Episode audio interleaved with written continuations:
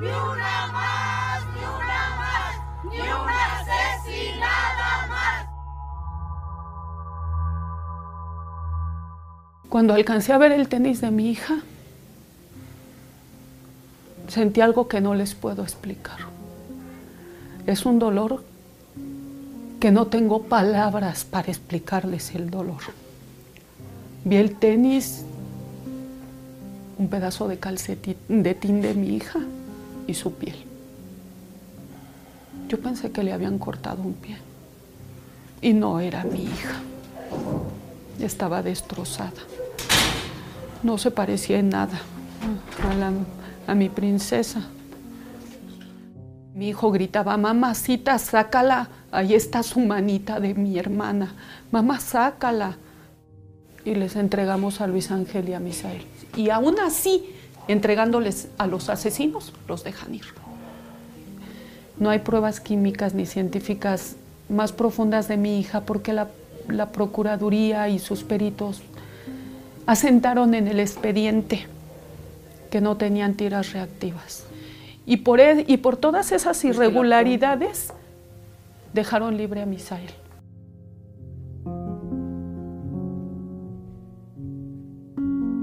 Lo que acaban de escuchar es una parte del relato de una madre después del feminicidio de su hija, Fátima Barinia Quintana Gutiérrez, una niña de 12 años.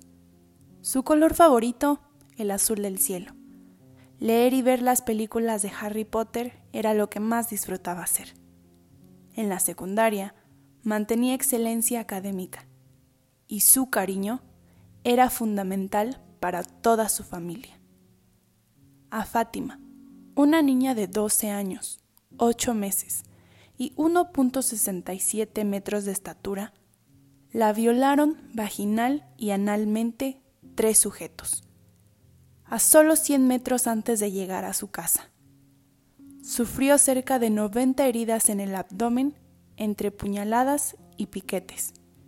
Su cara y cuello fueron cortados, resultando en heridas de hasta 10 centímetros, y le introdujeron por el recto un objeto de bordes irregulares. Esto es un feminicidio.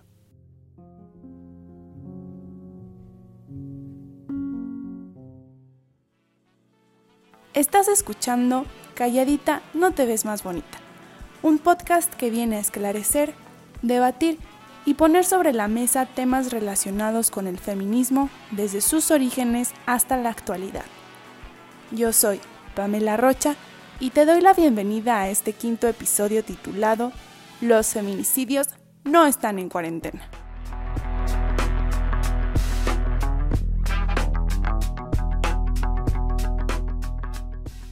Hoy se cumplen 42 días desde que entramos en cuarentena aquí en México.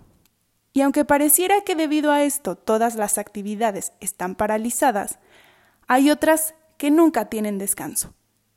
Sí, señoras y señores, a pesar de estar en cuarentena, la violencia doméstica no cesa y los feminicidios están a la orden del día. Es por esto que en el episodio del día de hoy Definiremos el término feminicidio y su origen. Escucharemos algunas cifras. Hablaremos sobre la violencia de género, la violencia doméstica y analizaremos qué es lo que pasa cuando nuestro agresor vive con nosotros. La violencia contra las mujeres y las niñas es una de las violaciones a los derechos humanos más graves, extendida, arraigada y tolerada en todo el mundo. Y puede decirse que hasta representa un motivo de vergüenza para las naciones y ciudades en el mundo, aunque dicha vergüenza parece no importarles a los gobiernos de todas formas. De seguro ya han escuchado infinidad de veces la palabra feminicidio, y hasta la han usado, pero como siempre queremos contarles un poco sobre el origen de esta y su popularización.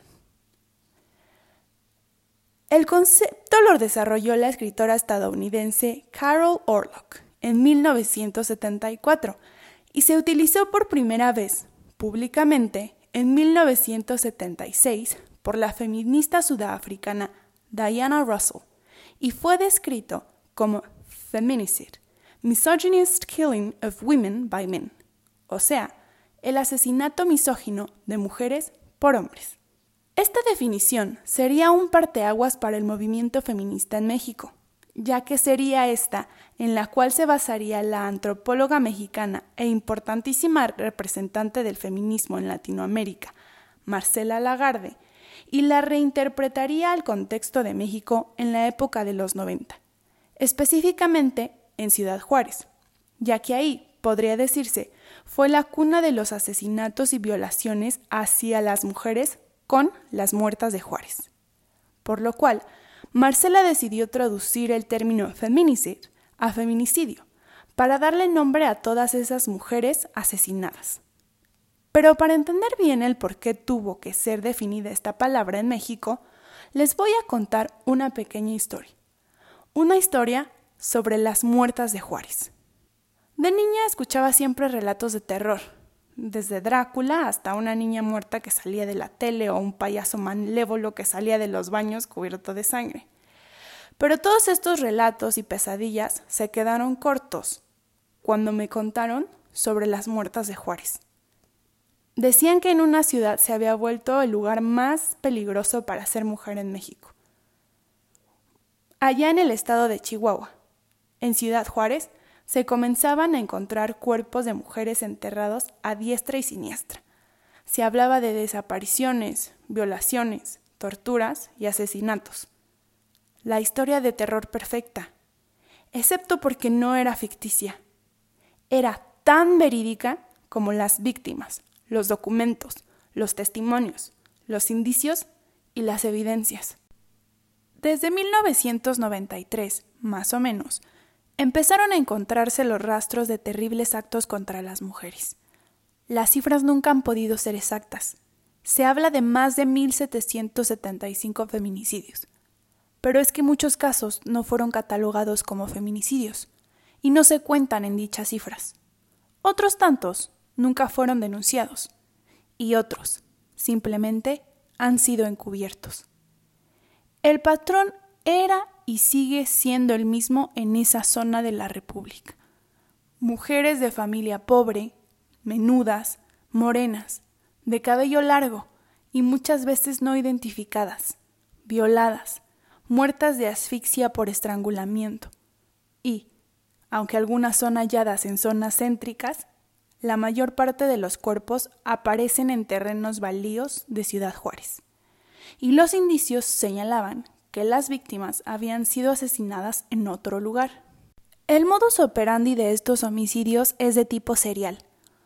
Año tras año se han repetido los crímenes, que incluyen asesinatos de adolescentes e incluso niñas de 10, 11 o 12 años. ¿Y dónde está la justicia mexicana? Pues con un récord, según la ONU, de casi 100% de impunidad en crímenes por feminicidio. Así, parece que ésta no existe, o simplemente no representa a las mujeres. ¿Quién lo diría? Esas situaciones de niña me parecían algo alejadas. Hoy no solo se presentan en Juárez, se presentan en todo el país.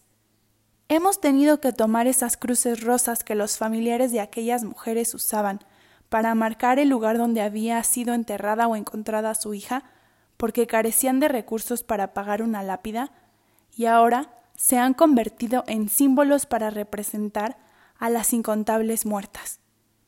Hemos sumado cruces sin nombre para todas aquellas sin identificar. México se convirtió en Ciudad Juárez. Claro que hay muchos factores que influyen en esa violencia misógina que vive el país, desde el narco hasta la sociedad, pasando por la desigualdad económica. Pero, para no hacer tan extenso nuestro punto, los retomaremos en la siguiente temporada. Y ustedes dirán, bueno, Pamela, ¿por qué estás hablando de las muertas de Juárez y México cuando estamos en medio de una pandemia de salud mundial? Pues bueno, es que lamento informarles que la violencia contra las mujeres no está en cuarentena.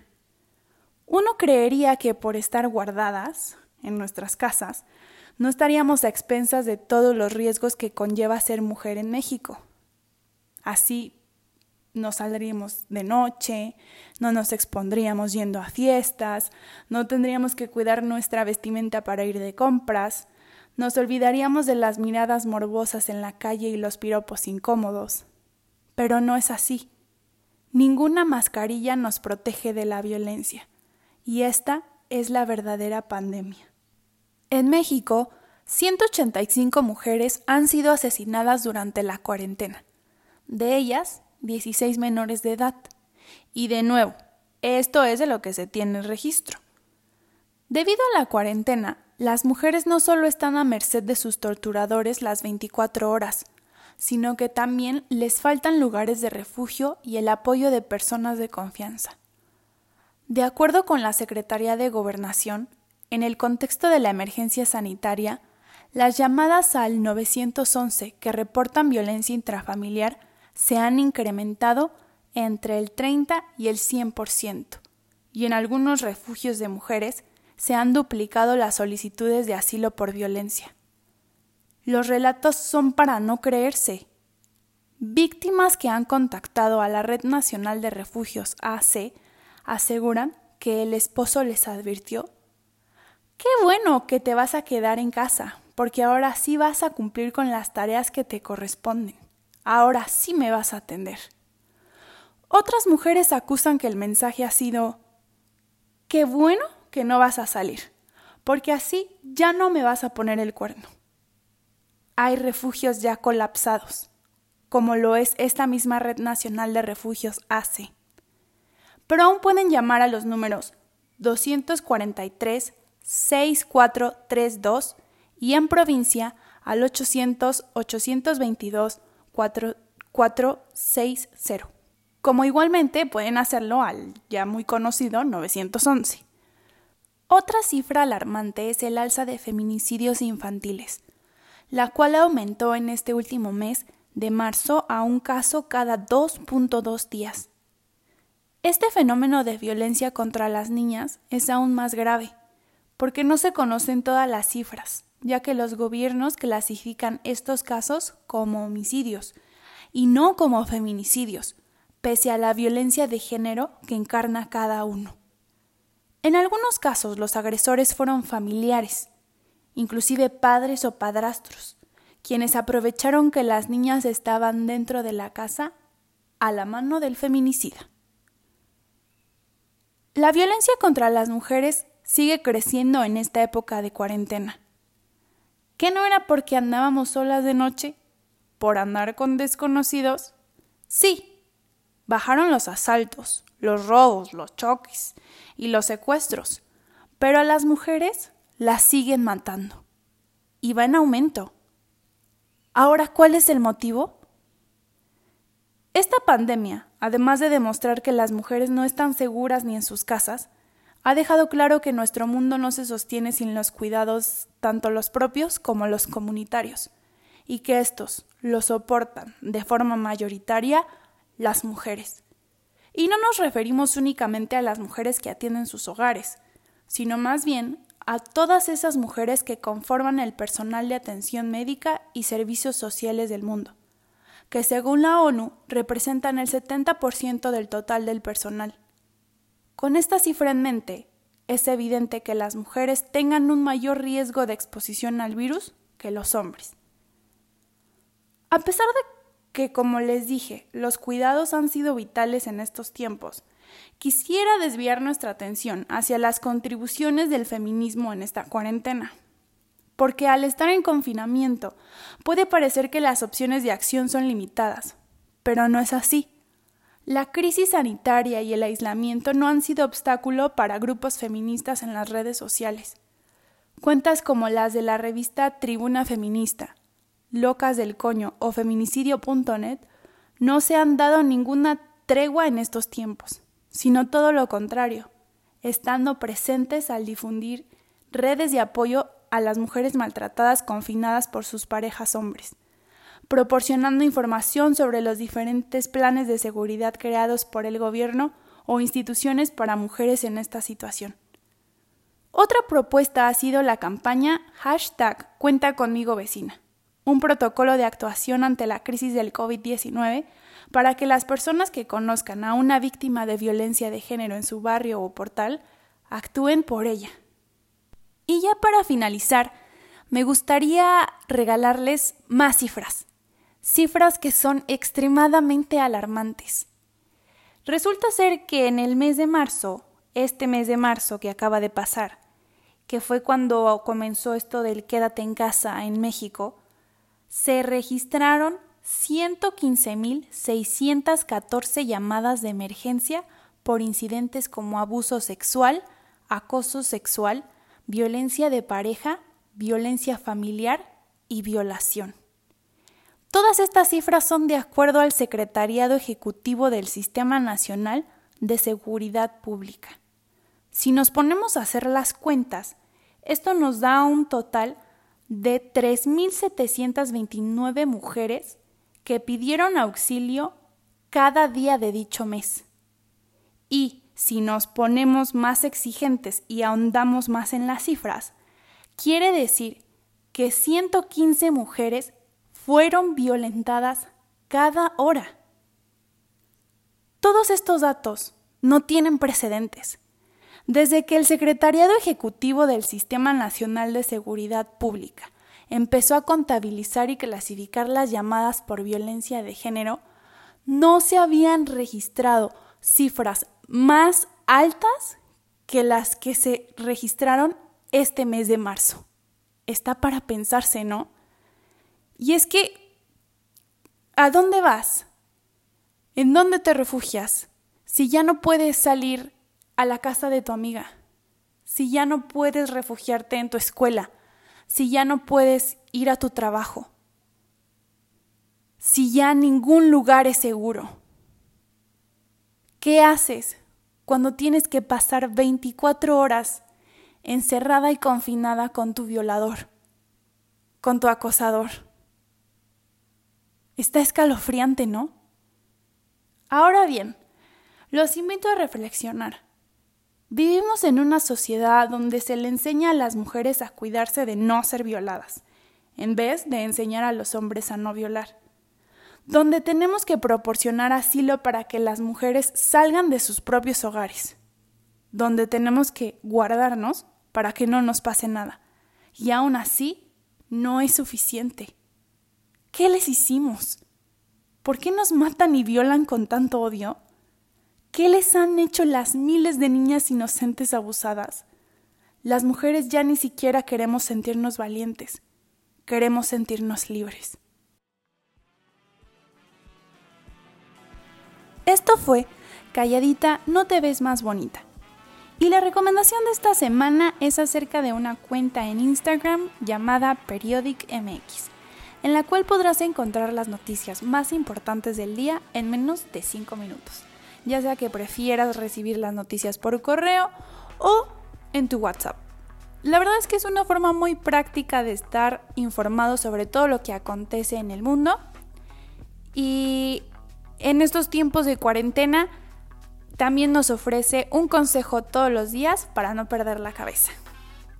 Otra cosa que me gusta mucho de esta página es que Está administrada en su mayoría por mujeres y la fundadora y creadora es una mujer, así que esto le da, en la medida de lo posible, un toque de perspectiva de género a cada noticia. Y bueno, una vez más nuestra querida Jimena no estuvo en la narración, como pudieron darse cuenta, pero sí detrás de este guion inspirador.